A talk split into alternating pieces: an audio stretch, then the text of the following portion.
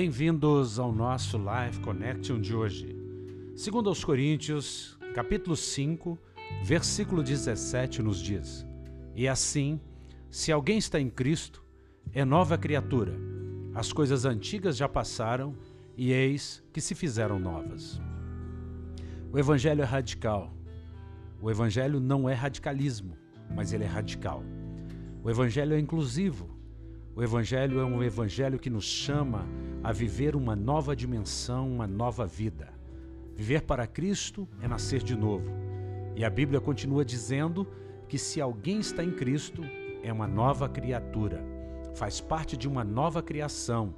Seu DNA agora é o DNA de Cristo. Ele foi enxertado na videira verdadeira que é Jesus.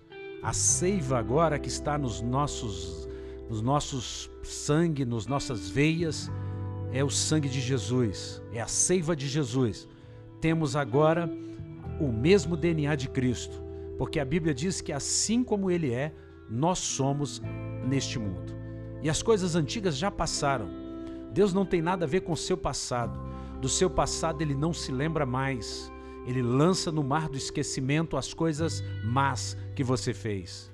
Mas ele diz: Eis que se fizeram novas fazemos parte de coisas novas, estamos depois da cruz, somos pessoas que reinamos em vida com Cristo, somos o povo da nova e eterna aliança.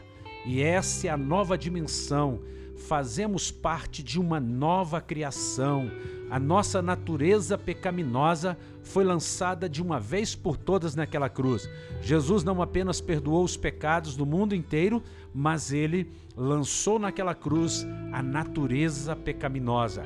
Ele então nos dá de graça o maravilhoso presente da vida eterna que só Ele pode nos dar, porque só Ele pagou o alto preço da cruz. É fato que precisamos recebê-lo como Senhor da nossa vida e assim seremos salvos. Não estou falando do universalismo de que todos serão salvos, mas de que todos aqueles que invocarem o nome do Senhor serão salvos.